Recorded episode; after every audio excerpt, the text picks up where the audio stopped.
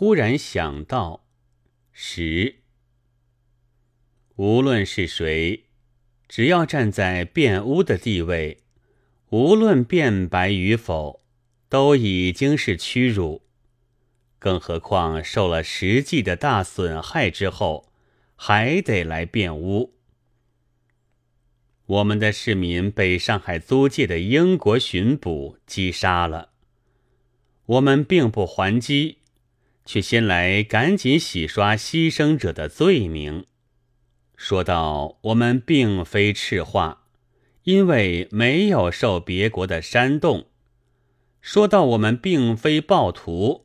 因为都是空手，没有兵器的。我不解，为什么中国人如果真使中国赤化，真在中国暴动，就得听英捕来处死刑？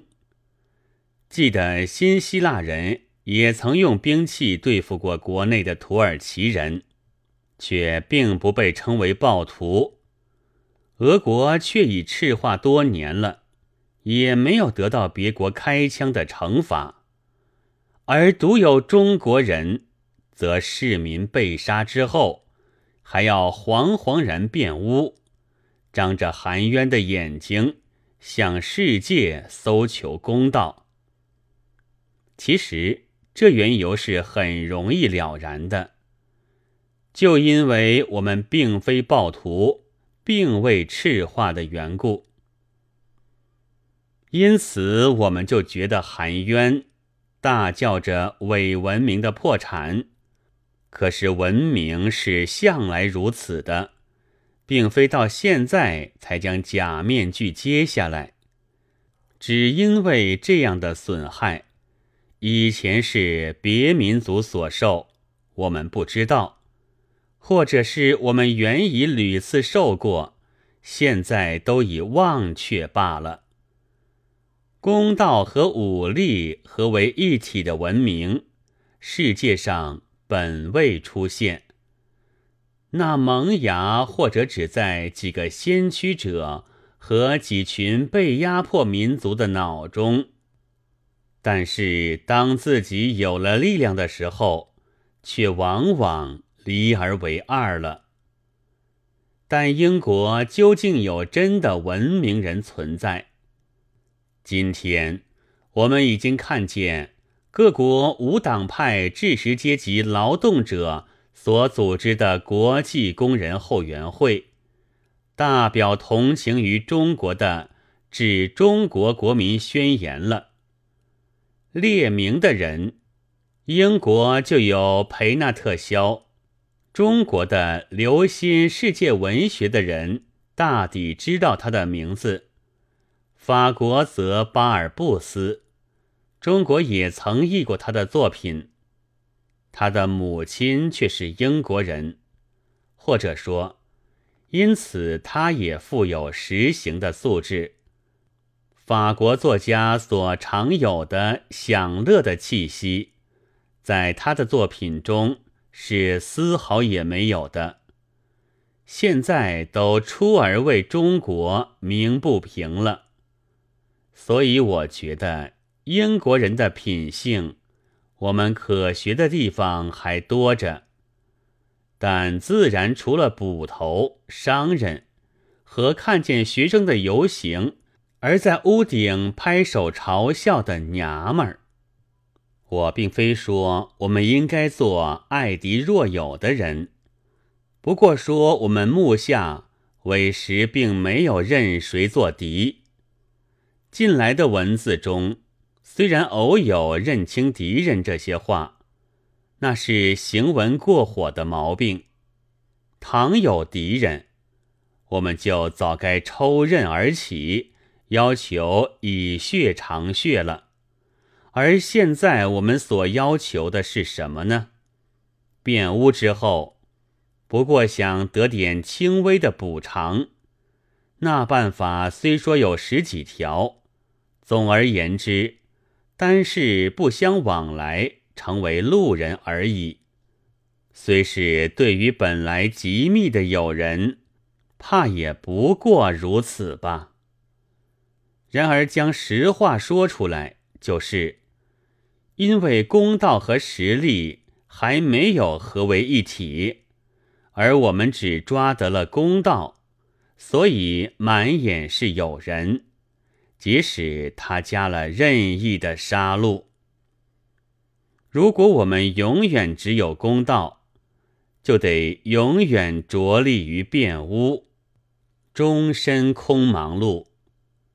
这几天有些纸贴在墙上，仿佛叫人误看《顺天时报》似的。我从来就不大看这报，但也并非排外。实在因为他的好恶，每每和我的很不同，然而也渐有很确，为中国人自己不肯说的话。大概两三年前，正值一种爱国运动的时候吧，偶见一篇他的社论，大意说：一国当衰敝之际，总有两种意见不同的人。一是民气论者，侧重国民的气概；一是民力论者，专重国民的实力。前者多，则国家忠义渐弱；后者多，则将强。我想，这是很不错的，而且我们应当时时记得的。可惜中国历来就独多民气论者，到现在还如此。如果长此不改，再而衰，三而竭，将来会连变污的精力也没有了。所以在不得已而空手鼓舞民气时，尤必须同时设法增长国民的实力。还要永远这样的干下去。因此，中国青年负担的繁重就数倍于别国的青年了。因为我们的古人将心力大抵用到玄虚缥缈、平稳圆滑上去了，便将艰难切实的事情留下，都待后人来补做。要一人兼做两三人、四五人、十百人的工作，现在可正到了试炼的时候了。对手又是坚强的英人，正是他山的好时，大可以借此来磨练。假定现今觉悟的青年的平均年龄为二十，又假定。照中国人易于衰老的计算，至少也还可以共同抗拒、改革、奋斗三十年，不够就再一代、二代。这样的数目，从个体看来，仿佛是可怕的；但倘若这一点就怕，便无药可救，只好甘心灭亡。因为在民族的历史上，这不过是一个极短时期。此外，实没有更快的捷径。我们更无需迟疑，只是试炼自己，自求生存，对谁也不怀恶意的干下去。但足以破灭这运动的持续的危机。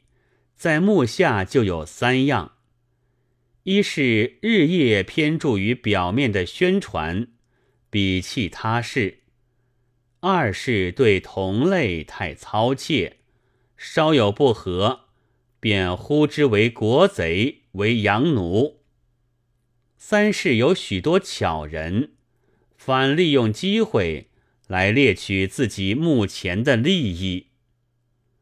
六月十一日。